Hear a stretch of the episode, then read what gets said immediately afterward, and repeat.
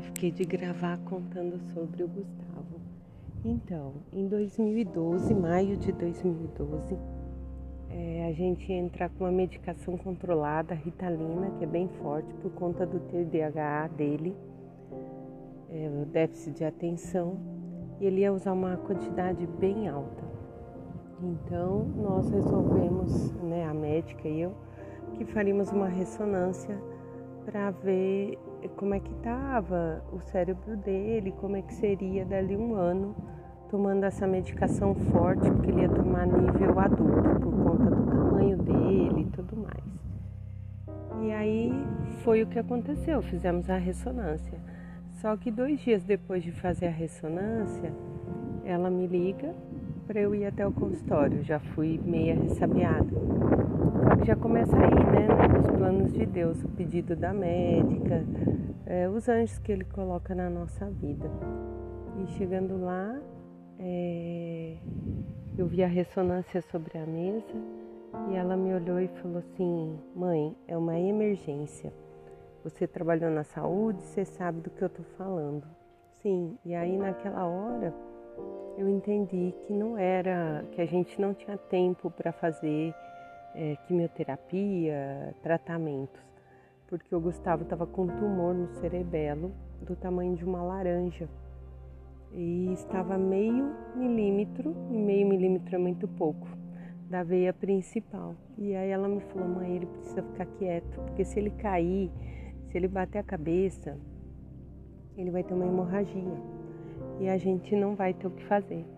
E na verdade amanhã você vai para Campinas, no Boldrini, e lá você vai ser recebida por uma equipe eu já tomei a liberdade, fiz tudo que eu podia fazer para antecipar para você. Eu imaginei que você não teria cabeça e realmente eu não tive. Nessa hora eu chorei, eu chorar e compreendi que a gente é um instrumento de Deus na vida dos nossos filhos, para educá-los para Ele, mas tudo tem um tempo. E naquela hora eu sabia que eu podia perder ele. Então eu me ajoelhei, é, vocês sabem que eu sou católica e eu carrego comigo uma medalhinha de Nossa Senhora e eu segurei nela e falei: "Mãezinha, leva ao Senhor o meu pedido. Se for para ele ficar bem, que ele realmente fique como ele é.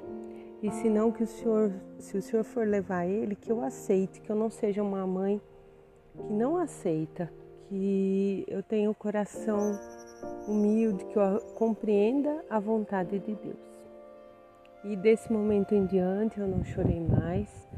Eu fui entregando, confiando na providência divina. E tudo aconteceu assim muito rápido. É, nós fomos para o Boldrini, a cirurgia foi agendada. Eu trouxe ele para casa porque ele me fez um pedido. Ele queria comer um churrasco e eu acho que toda mãe, diante de saber que seu filho tem 2% de chance de sobreviver e que pode ficar sequelado, faria o mesmo que eu fiz.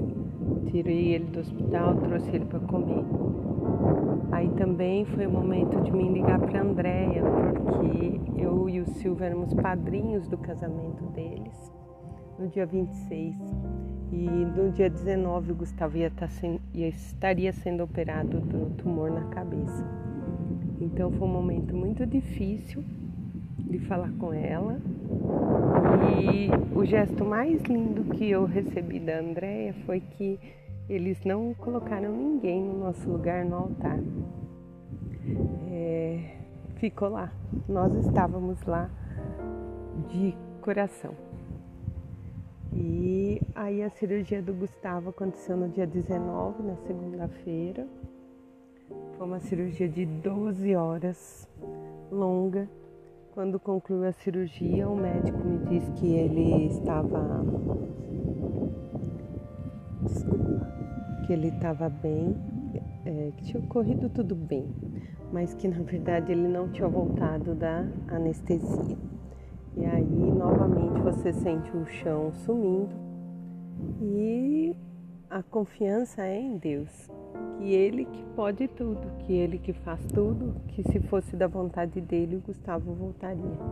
Então, depois de mais algumas horas, o Gustavo deu sinais vitais E aí começa uma nova, um novo milagre na nossa vida. A previsão é de 15 dias de hospital, mas com a graça de Deus, em cinco dias nós saímos.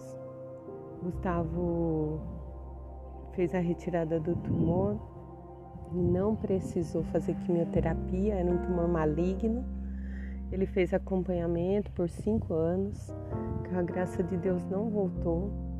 Ele veio ficar surdo de um ouvido com o tempo, mas diante dele poder ter perdido um movimento e tantas outras coisas, eu só louvo a Deus por ter me dado, né, todo esse entendimento.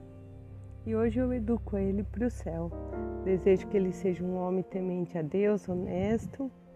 E é isso partilhando com vocês. Essa é a minha história com relação ao Gustavo. E num outro momento eu partilho a minha história também, que eu tive uma experiência de pós-vida quando eu tinha oito anos, mas acho que eu não consigo falar agora. Um beijo, Deus abençoe vocês.